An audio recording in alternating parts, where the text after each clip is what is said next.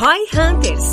Roy Hunters. O podcast de marketing do InfoMoney. Marketing do InfoMoney. Aqui é arroba João Vitor e minha expectativa para esse episódio é descobrir como que marcas pequenas podem se tornar creators. Aqui é arroba Guilherme, underline Liberty. A minha expectativa para esse episódio é saber se eu sou um creator ou se eu sou um influencer ou se eu não sou nenhum dos dois. Aqui é arroba João Pedro e a minha expectativa é conseguir mostrar um pouco mais para as marcas que o cenário é um pouco mais difícil do que parece. Eu acho que não tem a opção mais de uma marca não ser uma creator. Boa. Hoje no Roy Hunters teremos a participação do João Pedro Mota, um dos brasileiros mais influentes no universo de redes sociais, growth hacking e marketing digital. Nesse episódio, você conhecerá como João cresceu nas suas redes sociais como criador de conteúdo e também o porquê de todas as marcas obrigatoriamente se tornarem creators. Saiba como criar estratégias para alcançar mais pessoas e terem mais poder de influenciar indecisos para realizar mais vendas através da internet. Ouça agora no Roy Hunters.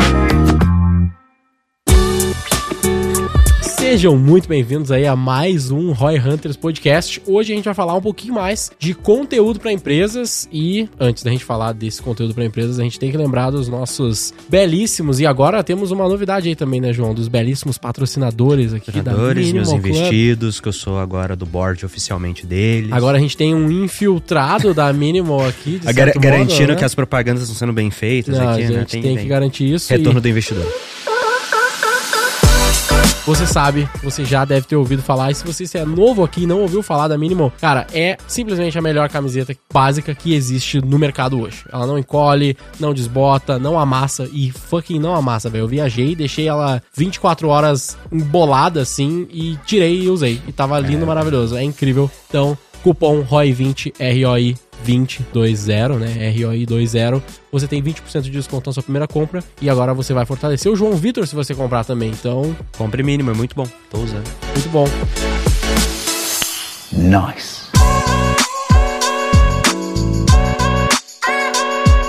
E para colaborar um pouquinho nessa conversa aí e também já começar a entrar no assunto, a gente tem aqui conosco o João Pedro. Quer dar uma palavrinha inicial antes gente entrar no assunto direto? dois dos três Joões da internet, né? João Vitor, João Pedro e João Branco. Que Pode já crer. veio aqui também. É verdade. E todos têm um arroba, O arroba do nome. nome perfeito, né? No Instagram. Não sei se o João Branco tem. Eu acho que é arroba João Branco. Arroba só, João né? Branco. É. Incrível. Sortudos. Bom, eu queria falar que esse é um assunto que eu gosto muito porque eu sempre enxerguei conteúdo como uma preciosidade na internet, porque eu comecei assim lá atrás, assim, logo no começo, quando eu ainda era programador, escrevi um blog, eu vi todas essas eras de conteúdo. Se eu não participei, eu tava ali como um consumidor assíduo, então desde o Orkut, ao Twitter, ao Facebook, ao YouTube, ao Instagram, todas as redes sociais, TikTok, eu estava lá muito presente acompanhando os criadores e de alguma forma trabalhando marketing em alguma das pontas, seja no lado da marca, no lado do cliente, no lado da agência ou até mesmo no lado do criador, agora mais recentemente. Legal. E só pra eu talvez puxar assim um- uma pergunta que pode ser meio idiota, talvez, mas eu acho que é uma boa abertura, é tipo assim, o que, que é conteúdo na prática? O que, que a gente pode considerar como conteúdo? Qualquer coisa que eu produzo é conteúdo ou tem algo mais específico? Só pra gente abrir a conversa aqui e aí a gente vai ramificando a partir daí. Qualquer coisa é conteúdo, mas nem todo mundo que produz conteúdo é um criador de conteúdo. Isso pra mim é uma coisa que tá cada vez mais clara. O conteúdo ele pode ser bom ou ruim, isso é abstrato, as pessoas ficam muito nessa conversa de, pô, isso aqui é muito ruim, isso aqui é aqui,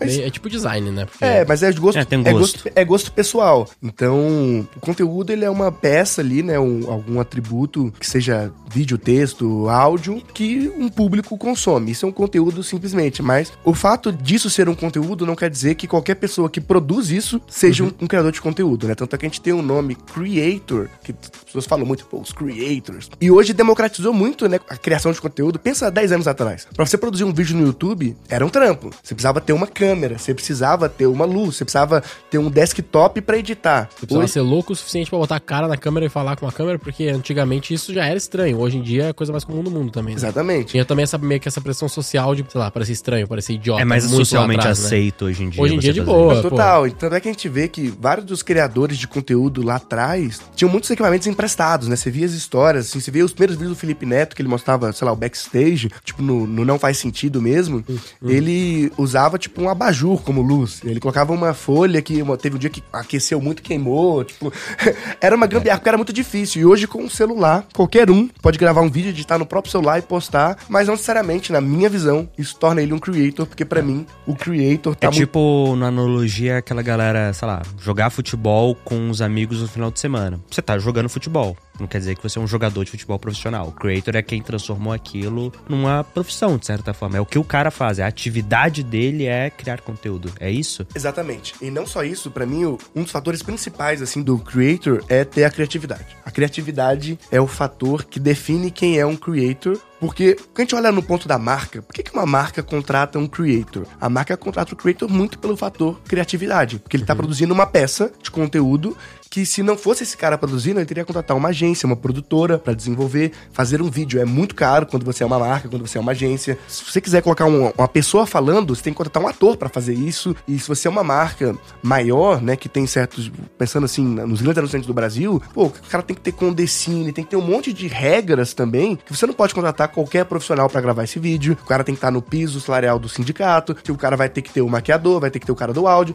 Assim, gravar um simples vídeo pra internet, eu já vi isso muitas vezes, até mesmo pra marcas que estavam criando um post pro Instagram, era uma mini produção. Uma mini produção que custava, às vezes, dezenas de milhares de reais pra fazer conteúdo pra internet. Então, quando você chama um creator, você tá tendo ali uma mini agência inteira produzindo pra você. Porque tem o fator criatividade, que ele tá pensando em como passar essa comunicação, e tem um fator também muito forte, que ele é especialista num nicho, que normalmente é a audiência dele. Então, quando você vai falar com um creator, você sabe que esse cara entende como passar essa comunicação pra comunidade que ele construiu, porque ele construiu uma comunidade. Sem comunidade, dificilmente você é um creator, porque você tá ali falando com essas pessoas todo dia. E tem o fator também a autoridade. Mas autoridade não é como os infoprodutores falam, é mais autoridade no quesito do as pessoas do seu nicho, da sua comunidade te admiram. Então, pra elas você é uma autoridade. Quando você tá usando um produto, você tem um fator muito também de ser inspiracional, né, para as pessoas que te acompanham. Então, a- uma marca contrata pensando nesses fatores. Então, pensando nisso, eu falei, só que muitos criadores não te observam assim. Então, observando principalmente um Mr. Beast da vida, que ele é um grande criador, que a Forbes colocou ele como a grande aposta para se tornar o primeiro youtuber a ser bilionário, Bilionário, né? eu vejo ele muito mais como um showrunner, tipo, se a gente for fazer uma analogia a coisas mais antigas, né, antes da internet, do que como um influencer. Porque pra mim tem essa diferenciação hoje do creator e do influencer. Porque o creator, ele se vê mais como um diretor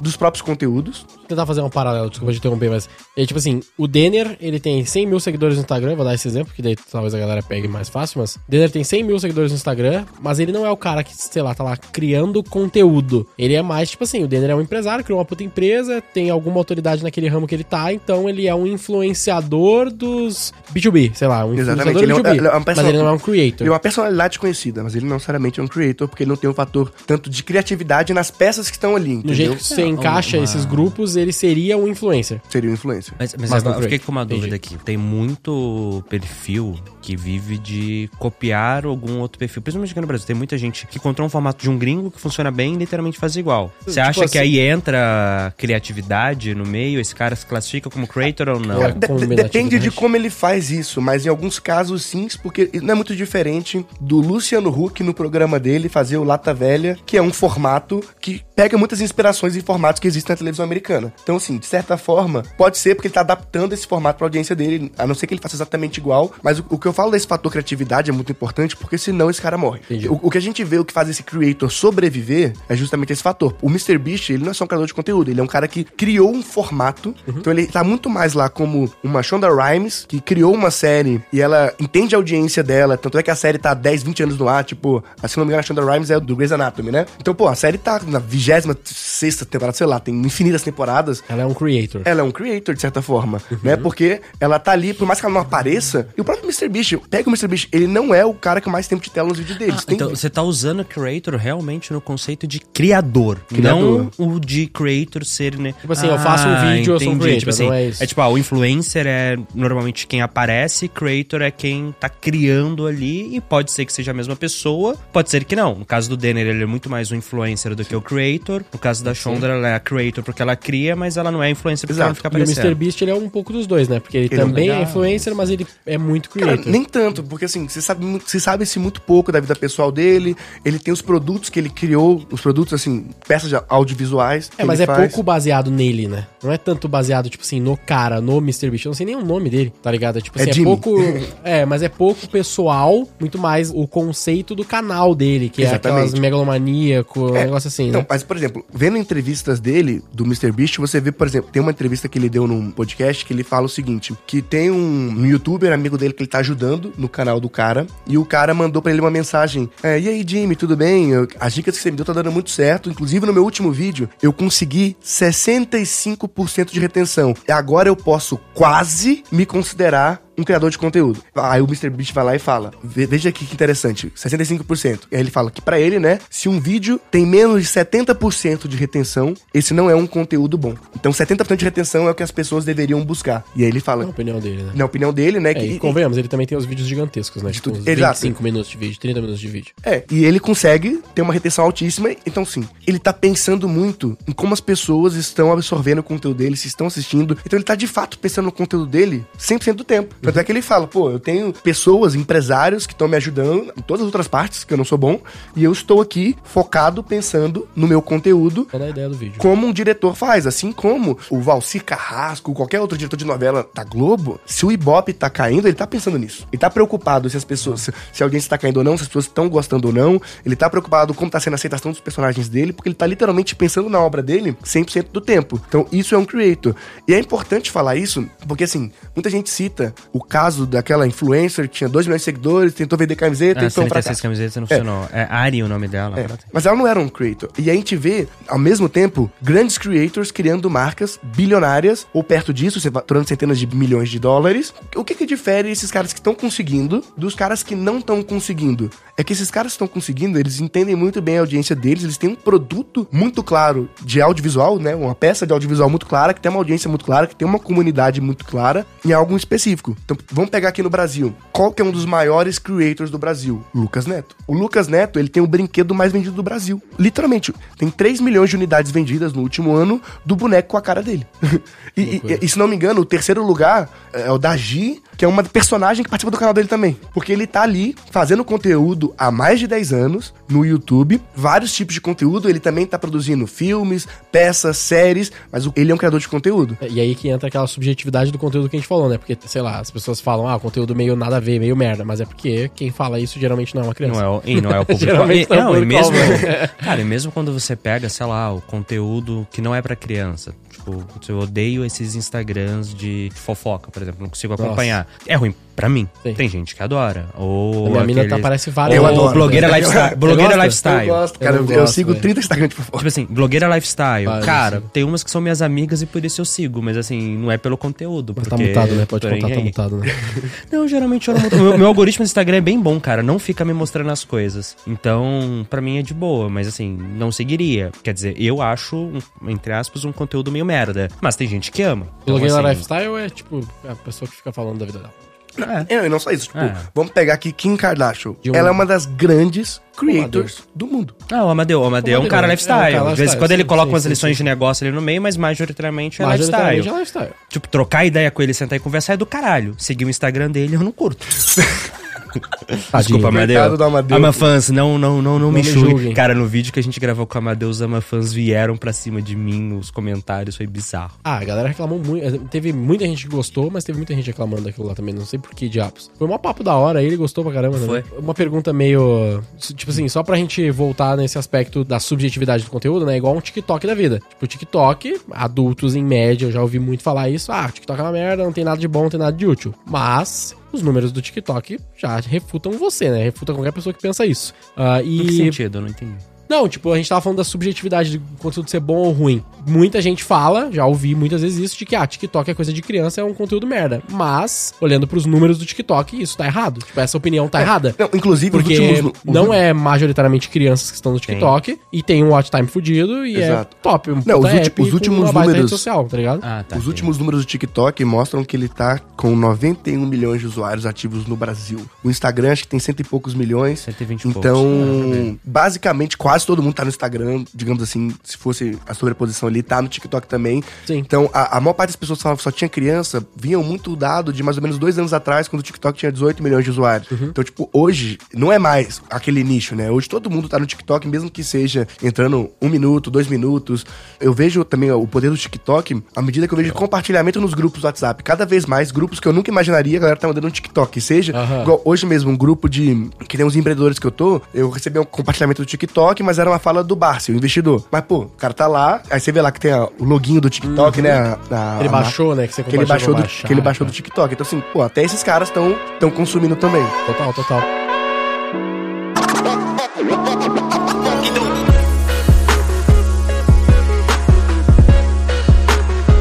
Dancinha no TikTok, o que, que seria? É um creator ou é um influencer? Cara, depende do, de como a pessoa faz. Na própria dancinha tem dois tipos de pessoa. Tem a pessoa que faz a dancinha por diversão, porque é legal fazer a dancinha. E tem aqueles outros criadores que são os que eles chamam lá a DC, que é tipo a coreografia. Então esse cara, ele é um trendsetter porque ele cria a coreografia que toda a rede replica. Pode crer. Então se a gente for ver, temos aí a, a Vanessa Lopes. Trendsetter, né? Esse é um termo bom. né? A Vanessa Lopes, ela tem mais de 10 milhões de seguidores no TikTok. Eu não lembro a última vez que eu li tinha 10, se bobear, já deve ter 20 milhões hoje. Ela é a principal influenciadora de dancinha, digamos assim. Hoje ela tem contrato com quase todas as gravadoras do Brasil, porque se ela não dança a música, não cria a coreografia lá, a música não vira. Legal. Eu tava tentando achar o número de usuários, mas é, o Instagram tem 107 milhões de usuários no Brasil em 2022, pelo que eu peguei aqui. Mas isso aí foi uma coisa legal, que foi uma trend que eu. uma análise que eu vi fazendo que parece que ele tá começando a perder isso de fazer a música virar. E aí era uma dúvida que eu tava de. Como toda rede social e a galera que tá mais recente, principalmente negócios mais tradicionais, esquece. Instagram em 2013, todo mundo falava a mesma coisa que fala do TikTok hoje. Quer dizer que eles vão seguir o mesmo caminho? Não necessariamente, mas assim, eu já usava lá em 2013 e eu via mesmo, ah, putz, esse negócio de postar foto, ninguém olha nada, ninguém tá nem aí pra isso. E hoje é o que é. E aí a gente olha pro TikTok e a gente vê mais ou menos assim, se for pra esperar, vai ter um processo de amadurecimento da rede, nem que seja porque os usuários atuais vão ficar mais velhos e se tornar seu. Não, e- e tem um seu ponto- condutor. Por isso que eu tô vendo que o poder dele em alguns aspectos já tá caindo em relação ao que era antes. Então, por exemplo, as taxas de crescimento a nível global já começaram a desacelerar, o perfil de usuário, tipo assim. E aí eu vi, inclusive, a mudança. Todo mundo falava, ah, o TikTok vai matar o Instagram. E, a- e o papo já tá virando, ah, putz, o Instagram agora tem um competidor à altura, entendeu? Foi É, de, vai matar pra tão competindo. A gente- tem um Como é que você vê que eu- essa, é que- essa, essa, essa mudança? Tem, tem vários pontos ali. Primeiro, não vira tantas músicas. Tem um ponto também que há um ano e meio, dois anos atrás, tinha poucos criadores de outros nichos. Então, majoritariamente, quando você abria sua timeline, tinha Era só música. dancinha, é. Então, isso era muito mais distribuído do que é hoje. Por mais que tenha milhões de visualizações ainda, tem uma gama de conteúdo pra que eu mesmo, que não gosto tanto desse conteúdo, não aparece na minha timeline do TikTok dancinha. Aparece Não, meu outras coisas. Não, não aparece nada disso. Então, só que há um ano atrás aparecia. Por quê? Porque ele não tinha tanta oferta de conteúdos pra distribuir, então pede pouca força. Ao mesmo tempo, o TikTok tem um grande interesse de que ser forte em música. Porque ele tem o interesse de competir com o Spotify, É, com o Resso, pelo Musical.ly, né? com o Music, ele é. Mas ele tem um, um app de streaming, né? Chama Resso. O próprio Ah, TikTok sim. tem. E agora lá dentro tem a parte de músicas no TikTok também. que é pelo Resso. É interessante ver, porque esses dias eu tava andando na rua, aqui em São Paulo, e eu vi, tipo, uns cinco imobiliários urbanos seguidos com publicidade do Resso. Então, tipo, eles já estão investindo aqui no Brasil, no Resso. Não sei como vai ser essa guerra, né? Que é o TikTok aí tentando abraçar outros, outros pontos, mas ele viu, pô, já que eu sou forte em música, eu quero dominar isso aí, ter mais share nessa. pra, pra aumentar meu poder nisso.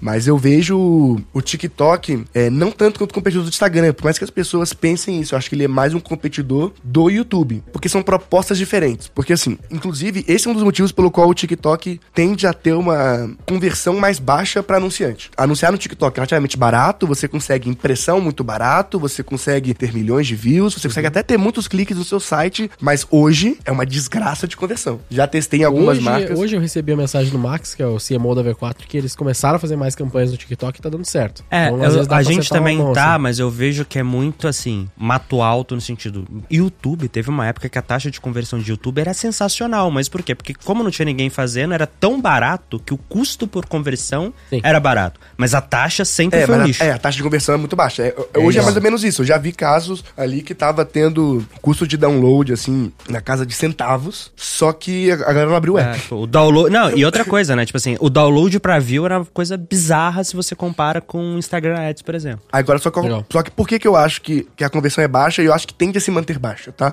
Comparado ao Instagram e ao Facebook. Porque o perfil de consumo é muito diferente. Então você- a gente tem que entender isso na rede que a gente tá falando. O Instagram, você vai lá com vários objetivos. O modo de uso do Instagram e do TikTok é completamente diferente. Você pode olhar aí no seu celular agora, se você usa o TikTok e usa o Instagram, que o Instagram você vai abrir ele umas 30 vezes por dia, pelo menos. Porque você recebe várias notificações, você fala com seus amigos e tal. Então E o TikTok tu abre poucas e passa um tempão. e passa um tempão. Só que o motivo que você entra no TikTok é muito específico. Você vai lá sabendo que está entrando no TikTok pra gastar um tempo. Então você vai lá com um objetivo full de entretenimento. Então eu tô aqui no TikTok querendo ver entretenimento e aí, por conta do algoritmo deles que é bom, ele acaba te sugando mais minutos. Você tinha expectativa de ficar às vezes 5 minutos, acaba ficando meia hora, acaba ficando uma É, é, hora. Eu tô olhando aqui. Olha, É. numa semana pickups. eu tenho 146 aberturas do Instagram e 24 do TikTok. Só que olha, o tempo passado eu passo mais tempo no TikTok do que no Instagram. É, tá Interessante, eu Interessante. tenho, olha só, eu tenho 141 no Instagram e 10 no TikTok numa semana. Aí eu 5 horas no Instagram e 2 horas no TikTok. Talvez eu usei Mas menos me- não, mas também. mesmo a relação, cara, olha quanto, tipo, Sim, de 150 tempo para pra abertura. 5 para 10 para 2 horas. É,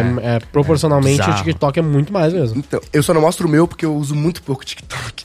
Infelizmente, eu queria gostar mais, mas acabo não gostando tanto. Eu já do- usei mais TikTok, hoje em dia eu uso pouco também. Mas o que que isso mostra? Isso mostra que o usuário, quando vai no TikTok, ele tá com um objetivo específico. Qual é o objetivo dele? Quero ver vídeo. Então, o que que ele mais quer? Ver o próximo vídeo. Então, ele não vai se engajar tanto com o anúncio, porque a experiência inteira do TikTok é em app. Eu não quero sair do app. Tipo, eu não tô interessado em sair do app, porque eu tenho um objetivo muito claro de ver o próximo vídeo. Eu tô aqui pra isso. Enquanto no Instagram, você não vai com um objetivo específico. Então, tanto é que o Instagram vai lá e criou aquele Notes né? Que você vai lá. Qual que é o objetivo disso? Fazer com que seus amigos te mandem mais direct. Por quê? Porque se ele te mandar uma direct, é mais uma chance de ele te mandar um push a mais e você clicar e, E de voltar, 140 pra ir 141 abertura, 142, Acredita que essa porra não 143. aparece no meu Instagram até hoje. Nas Esse DMs, negócio é o- Você é o felizardo aí. É, ocupa um espaço inútil lá em cima. Então, como você tem várias sessões do Instagram de poucos minutos, quando você vê um anúncio, como você não tá tão focado, você vê uma roupa legal, ah, vou comprar, legal. Porque você não tem um objetivo específico, você, você nem sabe por que você tá vendo stories direito. Você não tá lá, tipo, pô, quero ver vídeos. Tô vendo um vídeo, tá achando legal, quero ver o próximo vídeo. É, é muito comum, não sei se acontece com vocês, tipo assim, às vezes o cara tá meio entediado fazendo nada, ele pega, puxa o Instagram, abre os stories, olha, um, dois, três,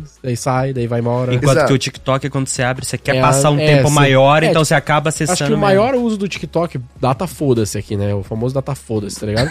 É tipo assim, é. Cara, de noite, antes, Antes de dormir, dormir. o cara tá ali, ah, vou ver um TikTok. O cara fica É meia tipo hora isso. aquela merda. de tá noite, ligado? antes de dormir ou quando vai no banheiro. São os dois Aham, momentos que eu mais é. uso o TikTok. Exato. Aí você não vai querer, porra, legal, sua loja, eu vou É, comprar agora. Não, Não. tipo. É. Na real, assim, é muito do TikTok. Anúncio no geral é assim, mas no TikTok eu acho que é mais ainda, que é tipo assim, apareceu o ad, você já passa. É, É de e fácil. os eu acho os anúncios do TikTok ruins comparado no Instagram. A Mas pode, não ser a acerta a percep... mão, né? mas pode ser também a percepção do anúncio. É porque a marca é mais um. quadrada também, né? Não sabe muito fazer. Hoje a gente não tem tantos poucos pequenos anunciantes no TikTok como a gente tem tem no cara Instagram. de ad. esse- Tipo, todo ad Sim, no porque TikTok isso parece cara de Porque você vai ver o Ed é do Guarda Antártica, tá ligado? Aí, tipo, tá todo mundo fazendo vídeo no celular. Aí do nada vem um vídeo de uma produtora. Numa tudo- red. Tudo, tudo, tudo, tudo verde na cor do Guarda Antártica, sabe? E aí vem um cara que você sabe que é um ator tentando fazer uma dancinha, só que, porra, não tá muito natural. Porra, Guaraná. Vou- Voltando aqui agora, eu, é, eu tenho duas perguntas que agora que eu me toquei ideia. Vamos lá. Primeiro, você acha que a gente lá no G4, os principais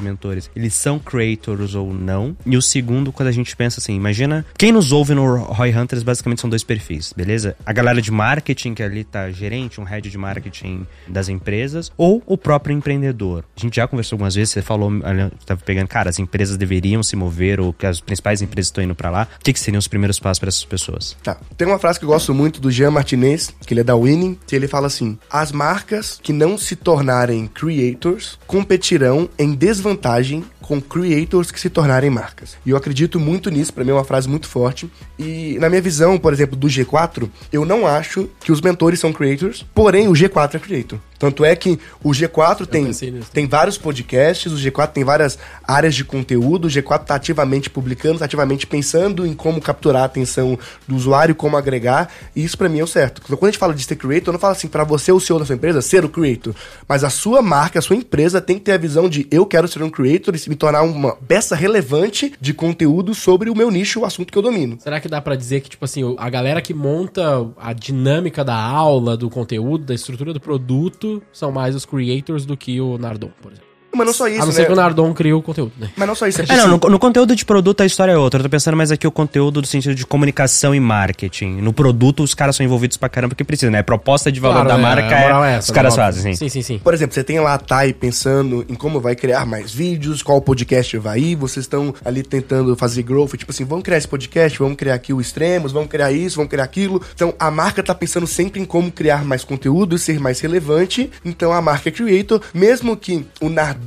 ele não seja um creator no perfil dele o tempo todo, apesar dele criar conteúdo ocasionalmente, quando ele tá vestindo o G4, ele sabe muito bem as atribuições dele, ele cumpre esse papel, tanto é que o objetivo do próprio G4, né, é ser menos dependente tanto da imagem dos três principais sócios para a marca como um todo criar conteúdo. Tanto é que vocês começaram a colocar outras pessoas também para criar conteúdo isso é muito relevante, né? Que você tá pensando assim, pô, eu quero que as pessoas quando pensem em empreendedorismo, pensem em gestão, pensem em G4 e isso já tem funcionado, né? Uma coisa muito legal, se você vai no TikTok e busca empreendedorismo, o primeiro perfil é o meu. Sensacional. Não sei porquê, mas é. Você fez esse teste em outros perfis que não te seguem e tal? Sim, a até deslogado. Testa depois. Um ponto que eu queria trazer assim é tentando trazer um pouco mais pra realidade do, pelo menos do público ou que lida com o cliente ou que é o cliente aqui, que é um empresário, né? O que, que tu diria assim que seriam, sei lá, suas principais dicas pra empresa? Como que a empresa, com base em tudo isso que a gente aprendeu até aqui, com essas visões que tu tem, o que, que são os principais ensinamentos pra empresa? O fato de aproveitar e fazer melhor conteúdos e talvez ter um creator ou se tornar um creator e O primeiro ponto para com mim, isso. se a gente for há 10 anos atrás, a gente tinha muito o pensamento de mobile first. Quem lembra disso? Porque Nossa. a gente tava num cenário em que as- a maior parte das pessoas ainda usavam desktop. E aí tinha o celular, veio o iPhone, começou a ficar mais ou menos popular, tinha outros smartphones ali. E a maior parte dos sites eram pensados pro computador e aí a galera fazia o responsivo adaptando pro celular depois. Tipo, vou fazer aqui o meu site pro computador e depois eu faço pro celular. porque- A- Aspas rapidinho. Até hoje ainda é meio assim, cara. Eu Exatamente. conheço, não conheço quase ninguém, pra não falar ninguém, que faz primeiro no, no mobile. Todo É, mundo eu vejo constrói desktop e depois pensa no mobile. Pior que é verdade. Então, aí, isso fazia muito sentido no universo em que 20% dos acessos eram celular. Só que hoje é muito raro você ver uma empresa, a não ser que ela seja muito B2B, a maior parte dos acessos dela sejam de pessoas no escritório, computador, ela vai ter pelo menos 80% dos acessos vindo do celular. E isso é o normal hoje. E aí, lá na época, 10 anos atrás, começou a iniciar o movimento Mobile First, que era muita galera do Vale do Silício, alguns desenvolvedores, alguns designers, falando, cara, em breve, ou já quase é, a maior parte dos meus acessos vem do celular. Vou pensar primeiro a usabilidade do celular, porque ela é mais importante, e aí depois eu penso nas outras telas. Eu, eu adapto ela para as outras telas, já que elas vão ter menos visualizações, e criou-se esse pensamento que, pelo menos em startups, eles pensam muito isso. Principalmente quem tem app de celular pensa muito isso, né? Tipo, a minha principal interação é no meu próprio app, então vou pensar mobile first. É, app, geralmente a galera. É que não tem nem como não ser, na É, verdade, né? a não ser que É, app, seja é aquele- música. Então, mas- PWA mas, da vida, mas, né? é- mas essa ideia de mobile first é o que permitiu, por exemplo, o Nubank começar a falar assim, cara, só abre a conta no celular. Não tem desktop. Hoje acho que tem uma, uma interface, mas assim. Tem, é, continua sendo ruim. Mas não, é mobile não mesmo. tinha. Aí, por exemplo, o C6 Bank não tem. Não tem como você acessar no desktop. É mobile verdade. first. Então, eu penso no mobile porque eu priorizo o mobile. Então, trazendo esse pensamento, eu acho que a gente tem que começar a criar aqui um movimento Creator First. O que, que é esse movimento? Que é Principalmente quando você está pensando em escala, você tá pensando em fazer criativos, tem uma campanha ali, você tem três, quatro conjuntos de anúncio, cada conjunto tem cinco criativos, então você põe um monte de gatilho mental, copy lá para fazer os criativos, só que a galera pensa muito pouco em como isso vai ficar no conteúdo. A empresa pensa, pô, mas eu queria que você comunicasse isso, comunicasse aquilo, precisa ter esse gatilho aqui, precisa ter esse CTA, e aí, obviamente, como todo mundo sempre faz as coisas de última hora, sem muito tempo, o tempo que ele gasta produzindo esse conteúdo de fato, que vai ser o criativo, que vai rodar a campanha dele, ele gasta pouquíssimo tempo, faz de qualquer jeito. E eu nunca vi um gestor de tráfego, alguém de mídia, que jogou numa reunião assim, cara, o watch time desse anúncio é tanto. Nunca vi. Porra, como você quer que sua taxa de conversão aumente se ninguém nem assiste o seu criativo, se as pessoas não se pulam? Então, quando eu falo creator first é, se fosse um creator fazendo esse mesmo criativo, ele faria dessa forma ou faria diferente? Se fosse esse creator, ele faria em dois dias isso ou faria em uma semana? Qual que você acha que é um prazo razoável para alguém realmente pensar esse conteúdo? Porque eu- se eu quero ter conversão, eu vou fazer exatamente igual sempre seguindo essa cartilha que eu vejo hoje todo mundo seguindo a mesma cartilha de ads, né? Vai lá, a, a não ser as, as marcas que pensam mais em awareness, que tipo uma Dove, que faz aquele comercial, mas quando a gente vê, principalmente marca que quer vender pro B2B ou quer vender um ticket um pouco mais alto, é sempre uns vídeos meio quadrado, falando uma, uma mensagem, você tem que fazer isso, clica aqui no CTA, blá, blá. Se fosse um creator, faria assim, que aí que eu falo do Mr. Beast, que ele é muito foda nisso. Que a gente tava até falando aqui no off, que ele tem lá a Mr. Fish, que é a Feastable lá, que é o, o chocolate dele. Que ele tem um vídeo no YouTube que ele recriou uma fábrica de chocolate inteira. E aí, pra você participar desse vídeo, Ah, eu vi esse vídeo. pô, é sensacional. É incrível esse vídeo mesmo. Quem participou desse vídeo foram 10 pessoas que compraram o chocolate dele, que tinha um ticket igual lá no filme mesmo, Do- da Fantástica de Chocolate, Legal. né? Foram convidados a fazer. E é, cara, uma grande publi da marca dele de 17 minutos, que tem mais de 150 milhões de views, né? E ele chama lá aquele chefe de cozinha, que, Gra- o Gordon... Gordon Ramsay. Gordon Gordon Ramsay no meio, pra ele experimentar o chocolate. E o Gordon todo- Ramsay fala que o chocolate é ruim.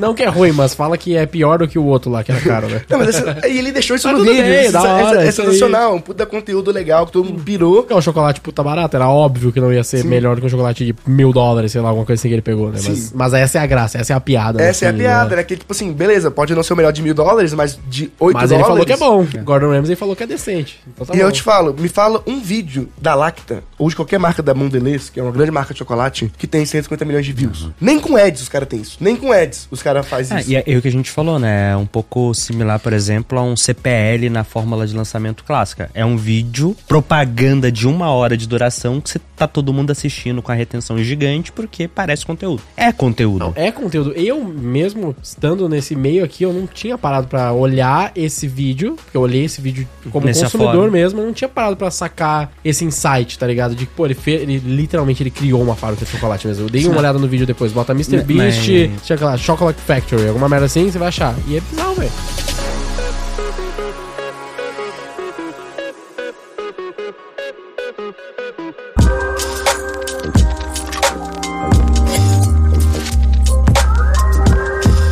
Algumas coisas vieram na minha cabeça, né? Então talvez não é nem tanto creator first, mas content first. E aí pra ser content first, você tem que pensar com a cabeça de creator. creator. Isso me lembrou muito, né? quase, caralho, é quase um full circle na questão de marketing, de voltar para aquela ideia de pensar em planejamento de marketing para ter uma visão de campanha no sentido mais amplo da coisa. Cara, não é a campanha do anúncio, é qual que é a campanha no sentido, qual que é a mensagem que a gente tá pensando, qual que é o molde que a gente tá passando, qual que é a melhor forma de comunicar essa mensagem para ir realmente pensar em como produzir as peças que vão fazer parte daquela campanha para ir pro ar. Óbvio, não tão, não tão que- quadrado necessariamente, mas E- assim, e- meio e- nessa linha, né? E não É. só isso, né? Você pode também contratar um creator pra fazer seu criativo. Muita gente vê o creator, tipo assim, ah, fulano cobra tantos reais por post, 3 mil reais um post, é um creator mais barato, né? E o cara acha um absurdo. Eu falo, cara, produz um vídeo menos de 3 mil reais. É muito difícil. Tipo, porque você tá comprando, além de ter a imagem de um cara relevante pra um certo público, é um grande criativo. Teve uma startup que eu ajudei que os anúncios vencedores deles eram todos de creators.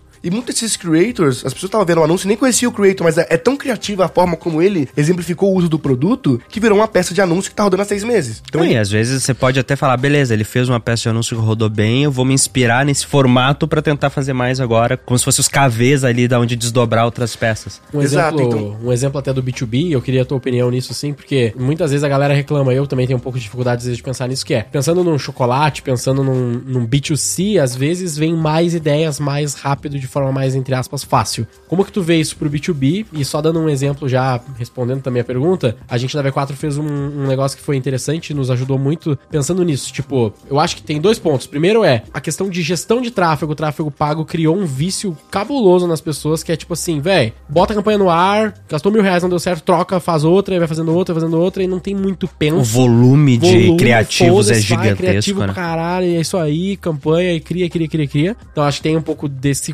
contrário do que tu falou, né, João? Indo muito pro lado de fazer quantidade, foda-se a qualidade. Ah, E aí na V4 a gente tava nessa vibe também de o gestor de tráfego vir em mim, por exemplo, e falar, cara, eu não cuido do marketing, né, mas vir em mim como referência e falar, pô, olha só, me ajuda aqui porque eu já criei 400 criativos e tá dando errado e as campanhas não estão dando tão bem, não estão indo tão legal. E a gente começando a ver que nessa estratégia o cara não tinha, por exemplo, CTR alto. Tipo assim, CTR médio na época era 0,2% no Facebook Ads. Que é ruim, né? Tipo assim, 0,8 era a média muito tempo atrás, quando eu lembrava, a média, média total, assim, de mercado. Mas ainda assim, 0,8 é uma bosta de CTR pra... Bosta não, mas é média, média Cara, ruim, eu, acho. Isso é tão bizarro que agora pensando aqui, tipo, CTR é a última métrica que eu olho no anúncio. Porque Pois é, quando, quando o meu é resultado tá né? ruim, quando o resultado tá ruim, a primeira coisa que eu olho é taxa de conversão da página, porque às vezes, né, pra ver se não tô com alguma cagada na página.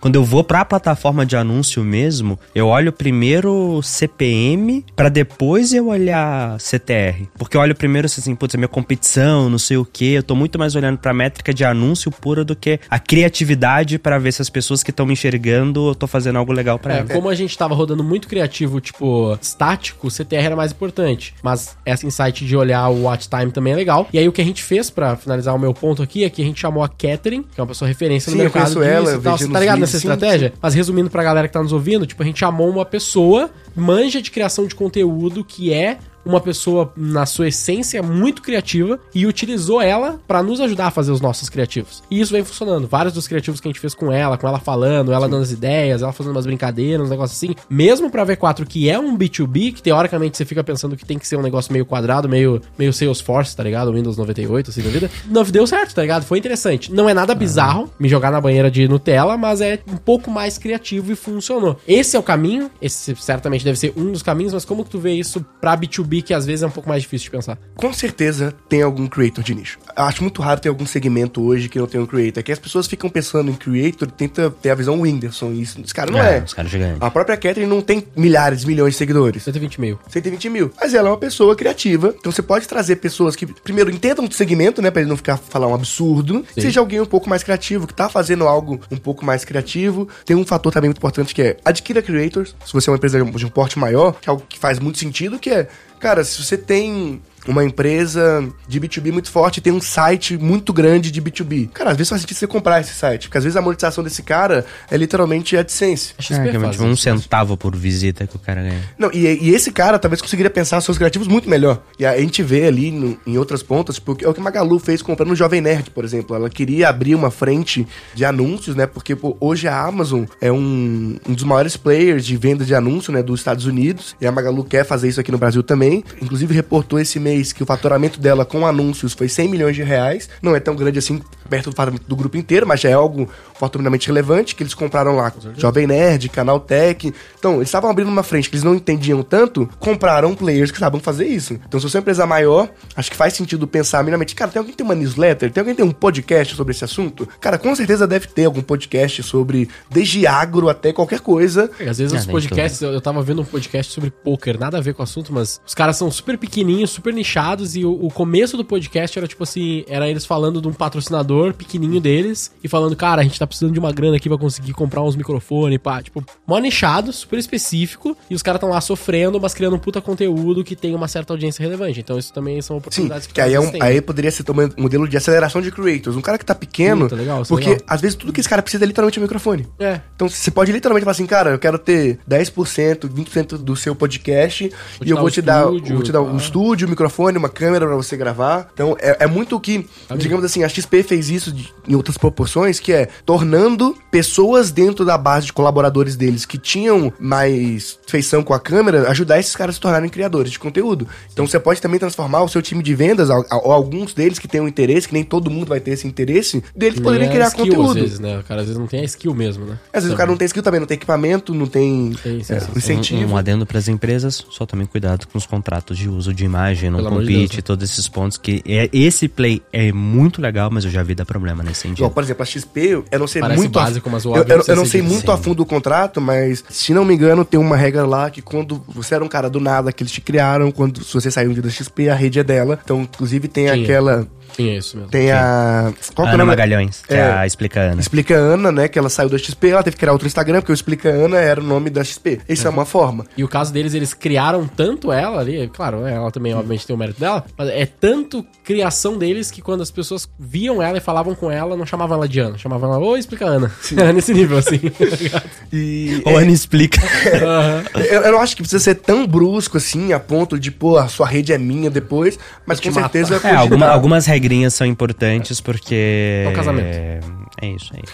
É, eu falo mais sentido porque, assim, no caso dela, ela criou uma outra conta e provavelmente ela deve ter um certo rancor por isso, por ter perdido essa conta, sendo que ela poderia continuar, dar um, um- o outro voo, mantendo uma boa relação com o antigo empregador. Eu acho que há de se pensar isso também, mas com certeza é um tema importante de ser falado, né? Porque você tá dando exposição pra alguém, muitas vezes comprando mídia, né, pra essa pessoa. né? É, Pensando assim, ponto. Vamos pensar então num cara menor. Um SMB médio no Brasil deve faturar, vai, Uns alguma coisa 400 mil entre. por mês. Ah, Fatura entre 1 e 10 milhões ano, normalmente. Grande maioria B2B tradicional, esmagadoramente é serviço e varejo e alguns serviços. É que entra muito service B2B, né? Serviço, varejo, 1 a 10 milhões. O que, que você acha? Putz, legal, ouvi isso que vocês falaram, quero começar a dar os primeiros passos, Não ter essas mensalidades de um creator, creator. não posso comprar um creator. O que, que você acha que vale a pena as pessoas, pelo menos, caminhos pra refletir e ver qual que faz mais sentido? Depende do segmento dele e da margem que ele tem no negócio. Porque 10 milhões pode ser um puta negócio, dependendo da margem do cara, porque às vezes o cara, o fundador dessa empresa, tá colocando quase tudo no bolso, ele tem uma equipe Ah, serviço, normalmente os caras têm uns 30%, 35% de margem, varejo eles devem ter ali na casa de 10% de margem nessa escala. Então ele tem que pensar nisso, porque aí muda o quanto ele pode investir, né, e se dedicar a isso. Mas basicamente a lógica é o seguinte: é o que eu volto na frase que eu citei aqui mais cedo. As marcas que não se tornarem creators vão competir em desvantagem com creators se tornarem marcas. Um grande exemplo disso é o próprio G4. Porque assim, se a gente pegar ali o Thales Gomes, etc., eram players importantes que tinham uma certa relevância midiática, que quando eles entraram em educação, eles destruíram todos os outros players que estavam ali, achando que estava tudo certo, que o jeito que eles faziam funcionava, e funcionava mesmo até aquele momento. E aí veio uma pessoa mais midiática, que já tinha uma certa autoridade, e quando entrou nesse segmento, entrou destruindo esse segmento. Assim como a gente vê outros criadores de outro segmento, quando eles criam marcas, criam empresas, essas empresas têm grandes vantagens competitivas, porque os fundadores detêm audiência, e a gente sabe, né? Se você não tem audiência, você precisa comprar por audiência, e audiência é caro. As pessoas, por mais que você possa investir 100 reais, 200 reais no Facebook, é caro de fato, assim, é um custo muito relevante dentro da empresa. Não, é tipo, G4, vai, a gente fatura. Ano passado a gente faturou 131 milhões, se eu não me engano. É, 131 milhões e alguma coisa. A gente investiu entre 13 e 15 milhões de reais. É, É considerável. é dinheiro. E não só isso, agora vamos pensar aqui quem eram os competidores do G4 antes. Acho que eles nunca imaginariam que ia chegar uma empresa em tão pouco tempo, em 2, 3, 4 anos no máximo, ia dominar todo esse mercado. E o G4 fez isso. Insper, GV, Dom Cabral, essa galera de ensino é, executivo mais tradicional, ninguém tá fazendo isso. Exatamente, então esse é o ponto. O risco é iminente. Você pode falar, ah, eu não consigo. Beleza, o problema é seu. Se algum criador entrar nesse mercado, ele vai destruir, cara. Assim como a gente vê criadores de vários nichos muito específicos. Tipo assim, tem criador que era pessoa que, pô, tinha uma fábrica de sei lá o que, às vezes o cara virou criador e tá explodindo. Eu vi também um caso de pessoas de educação que era tipo uma pedagoga que ela era bastante conhecida, entrou numa empresa de educação. Tipo, existem vários micro nichos que a pessoa pode ser um criador de conteúdo e eu entendo o lado do, desse SMB que ele acha dificuldade, porra, eu não sei criar conteúdo, eu sou muito quadrado. Cara, ou você aprende ou você espera, né? Porque quem não tá crescendo tá morrendo lentamente, isso é um fato duro de se falado às vezes, mas eu acho importante falar isso porque, assim, houve uma discussão muito grande no ano passado sobre o que eles chamavam de da tictorização das profissões, que era muitos profissionais reclamando disso. Agora tem que fazer dancinha pra conseguir Pra ganhar cliente. Pra conseguir ganhar cliente. Pô, tem um consultório, estudei medicina, não quero fazer dancinha. Cara, beleza, um abraço. Se você não fazer, aquele médico que muitas vezes é pior que você e que tem mais audiência, vai ter mais clientes que você e é isso. Só que parece injusto, mas sempre foi assim. Essa é a verdade. A clínica que gastava dinheiro em marketing e ia lá e planfetava pela cidade, ela tinha mais clientes mesmo do que um médico que começou na raça. Então, sim, o marketing sempre existiu. O que aconteceu é que agora a criação de conteúdo deu mais escala pra isso. Então, todas as empresas, pode ver, cara, todas as empresas, é muito raro você ver uma empresa líder de segmento que não investe nada em propaganda. Porque às vezes ele acha que não tá investindo em marketing, mas ele tá investindo em outbound pra caramba. Isso também é uma forma de marketing, né? É, um a, galera confunde investir em marketing com gastar com anúncio. Não é assim. Gastar anúncio é um canal possível dentre uma série de canais de marketing. Então a dica que eu daria pra esse cara é tente criar conteúdo. Se você não consegue contratar ninguém, tente criar você o conteúdo. Se você não é bom, aí, cara, desculpa, tá funilando muito. Fica, fica realmente complicado. Aceita o seu negócio do tamanho que ele tá. Apresenta o que a gente tem visto cada vez mais é que quando você começa a colocar pessoas, porta-vozes de marca, começa a criar conteúdo ativamente, você tende a crescer mais rápido. É, é, Esse é um motivo pelo qual a V4 usa a imagem do Denner, por exemplo. Ela poderia não usar, né? Ah, Sim. porra, não sei criar conteúdo. Mas o cara foi lá e fez. Então, quantas agências nunca criaram conteúdo e não são tão conhecidas Ele quanto a é V4? algo- e o Denner, no caso, não é algo que ele super ama e é o nosso É, cara não, e, e- e na V4 acho que é um case legal, porque vocês começaram com os embaixadores e o Denner, eu lembro que ele tinha resistência pra caramba em ele também ser um porta-voz público assim, com não sei o quê. entendeu? É, É, eu lembro que a gente conversava disso faz relativamente pouco tempo que o Denner começou a ser trabalhado como figura mesmo ali, cara. Vocês começaram com o embaixador antes de começar com ele. Não É, foi que a gente isso? foi? fazia antes disso, a gente fazia o YouTube, só que o YouTube ele também era um canal que a gente fazia, tipo, com muita gente. Então todos os só- quase todos os sócios que a gente tinha, na época que a gente fazia mais YouTube mais forte, eles participavam. Então nunca existiu, tipo assim, o canal do Gui, o canal É, do tipo assim, Denner é- era produção de foi conteúdo, da não era V4, trabalhar V4. uma, uma imagem de um, de um porta-voz. é, não né? era um influencer. É. Acho que uns dois anos pra cá, um ano e pouco, dois anos pra cá, que começou isso. Primeiro com o Denner, depois um pouquinho mais comigo também. Hoje em dia tem os dois aí como os principais. Mas ainda assim, é os influenciadores, tem a V4, a V4 é uma outra. Não é outra coisa, né? Mas é um, outra estratégia e tal. É, esse é um ponto. E vem dando muito certo. Porque normalmente a galera coloca os sócios pra falar, justamente por causa desse risco que a gente falou da De XP. do- é. E se o cara sair? Um sócio dificilmente vai sair. Então, e dificilmente ele vai. Ele vai E mesmo que saia, dificilmente ele vai sair, por exemplo, pra um competidor. Tipo assim, Exato. cara, um dia eu saí do G4, eu sou sócio, eu não vou sair do G4 pra abrir o J4 e competir Sim. com o G4. Eu vou sair pra fazer outra coisa e aí tudo V4 bem. fazer a V5. O problema é sair da empresa e levar aquela audiência para mais do que levar a audiência, é levar a audiência pro competidor. É esse que é o Exato. grande risco que as empresas tentam Então, travar e encontrar. E, e não só isso, quando é um sócio, é- é mais barato, né? Se você entende mais o seu business, tem que explicar, porque senão você teria que contratar um influenciador ou, ou um ator. é, e aí Total. fica mais complexo, fica mais caro, mas também é importante ressaltar que todo bônus tem o risco. Se a gente for olhar, quando você se torna uma figura pública, tem que tomar muito cuidado com o aspecto da sua vida pessoal para não respingar na sua marca. Se a gente for pegar o exemplo do Madeiro, por exemplo, as declarações lá que o, O que fez. que o Dusk fez na pandemia, pô, mancharam profundamente a marca do Madeiro. E- porque assim, ele era um cara irrefutável, tipo assim, todo mundo amava o cara, todo mundo ad- adorava a história. Eu lembro de ter visto várias vezes propagandas dele, dele falando que o pão é a avó dele que ensinou, pô, achava do caralho. E, de fato, hoje tem uma, uma porcentagem considerável das pessoas tem uma imagem negativa do Madeiro por causa de declarações que ele deu, que ele falou lá na pandemia, que que vai morrer no máximo 2 mil pessoas, né? Ele, foi uma declaração pessoal que Eu ele fez. Que Eu nem lembrava disso. Eu também não lembrava disso. É, mas, eu mas- também não sou muito ligado nessas coisas, então não sou parâmetro. Não, é, mas, mas assim, mas é, que esse aí é- apareceu no, é no que- Instagram 27 que ele segue de fofoca lá. Não, mas é que tem um ponto também, quanto maior a sua marca, maior o nível dessas pequenas reclamações. Porque mesmo que não tenha afetado na linha de faturamento da empresa, isso gera custos de assessoria de imprensa, de reverter essa crise, você precisa responder isso, você precisa, pô, tirar um pouco o cara, você tem que tomar decisões. Aconteceu na Smart Fit também, né? Com política e tal. Não, tem o caso do, do- o velho da van, né? Que também é Ah, um caso sim. que é- é- aí ele usa polêmica ali, de certo ponto, que assim, você tem que entender que tem o ônus e o bônus, né? No caso do próprio velho da van, quando ele se meteu muito em política, ele tomou certas decisões pra empresa dele, que beleza, ele é o dono da empresa, ele decidiu, mas você tem que saber que quando você é o porta-voz da empresa, não vai ter a distinção da sua vida pessoal da sua vida empresarial. Tudo que você falar vai respingar num dos lados.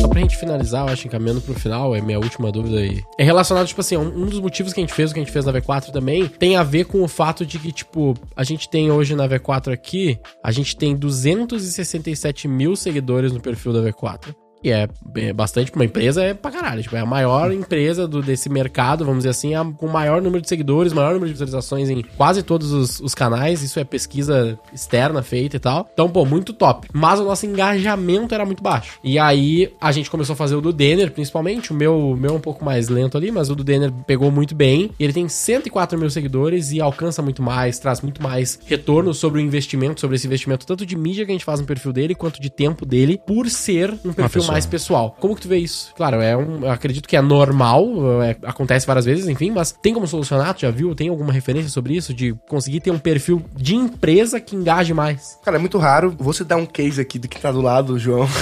Porque o do G4 tá indo muito bem, eles fizeram algumas mudanças Perfil recentemente. do né? G4 O mesmo. perfil do G... Cara, o perfil do G4 vai bem. É bizarro, assim. Legal. Então, mas é atípico, tá? É bem, é bem Ah, e eu acho assim, sendo bem transparente, eu acho que, primeiro, o time faz um trabalho sensacional, assim, que o João falou. Tipo, a Thay ali pensando, o time quem cuida, o Mika que cuida, o Baruzo que tá ali em social, os caras fazem um trabalho sensacional. Mas, querendo ou não, se eu comparo entre V4 e G4, fazer um conteúdo que engaja muito no G4, na minha opinião, é mais fácil do que na V4. Sim. Porque quando eu penso no nicho, cara, eu consigo pegar, por exemplo, putz, uns estudos de caso, uns negócio legal que a galera curte em business. Acho que é mais difícil fazer isso na V4, então o nicho ajuda. Não só deixa ajuda, mas veja o que ele falou. Consigo fazer estudos de caso, consigo fazer isso, consigo fazer aquilo. Primeiro você tem que pensar um formato. E pra empresa é um pouco mais difícil. Mas a estratégia de conteúdo de sucesso que todos os criadores fazem é achar um formato, se apropriar do formato e replicar o formato. Então, é um pouco mais difícil quando você é empresa e quando você é pessoa, você acaba não seguindo tanto um, um único formato, então você tem mais chance de dar certo e tal. Mas como empresa, normalmente as que criam conteúdo e obtêm mais sucesso é aquelas que conseguiram achar um formato que tem uma aderência boa, tem um bom watch time, tem um bom tan ali de, de pessoas interessadas e segue esse formato. Você diria que é tipo, perfil da empresa, as empresas estão menos dispostas a testar mais coisas até achar o certo e isso dificulta elas acharem que engaja muito? Seria algo nessa linha? Exato, mas tem algumas exceções, tipo Netflix é um bom exemplo, os caras são muito bons em criar conteúdo. Eu acho É, incrível também. Agora não mais, por questões de problemas internos da empresa e tudo, mas se a gente for olhar de 2015 até 2019, a empresa que foi top 1 Brasil era a Hotel Urbano. Os caras eram monstros, monstros em criação de conteúdo, eles conseguiam, mas também tem o fator nicho, né? Fator viagem é muito mais fácil, então tem, tem esse fator também, mas não podemos tirar o mérito deles porque eles eram literalmente a, a marca fanpage com mais, mais engajamento do Brasil, segundo o relatório de Social Bakers, e Instagram também, mais do que a própria Netflix. Hotel Urbano. E-. mas que- como foi isso? Eu conversei com o ACMO do Hotel Urbano. Eles falaram que foi um estagiário, que era um cara que tinha umas páginas de Facebook. O cara gostava muito de fazer isso aí. Ele começou crescendo na empresa, ele subiu de cargo até virar esse cara. Mas eles pegaram justamente alguém com um perfil de criação de conteúdo Legal. e deram pra ele esse cara. Então, tipo, inevitavelmente você vai ter que ter um creator no seu time, que é uma coisa que as empresas acabam não tendo, né? Que normalmente o perfil empresarial da empresa acaba sendo.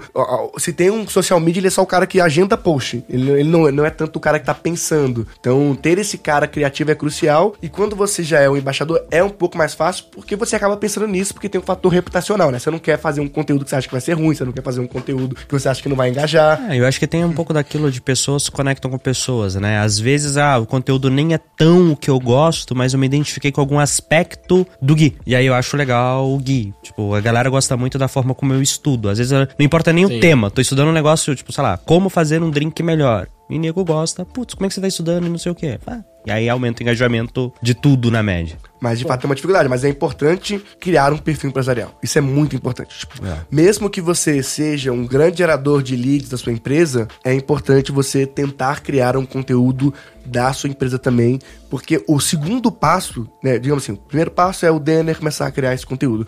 O segundo passo é o Denner criar novos Denners. Então, tipo, e nessa escala, que aí fica mais fácil do perfil da empresa se fortalecer. Porque não é só uma pessoa referenciando a empresa, são um grupo de 10, 20, 30 pessoas que você se formou a longo prazo, né? Cada um em um nicho. Imagina que o cara que é mais especialista em tráfego da V4, ele deveria ser uma meta da V4 fazer esse cara ser visto como um dos maiores especialistas da área. Quem é muito bom em fazer isso? A Apple, né? O, o John Ive da, da época, era o foi por muito tempo o designer da Apple, ele era inegavelmente o designer mais conhecido do mundo. Tipo assim, fala outro designer aí tão conhecido. Ninguém sabe quem é o designer da Microsoft. Ninguém sabe quem é o designer nem da Volkswagen. assim, Você não, você não consegue conhecer designer. E a maior parte da galera, pelo menos do, do nicho Apple, sabia que esse era o cara que fazia o design da Apple. Que era ela tentar fazer com que pessoas-chave da empresa se tornem tão relevantes. Não precisa ser maior que a empresa, mas pelo menos na sua área, né? Ser tão relevante a ponto de ser considerado um dos melhores, um dos tops. Muito bom. Muito bom. Incrível.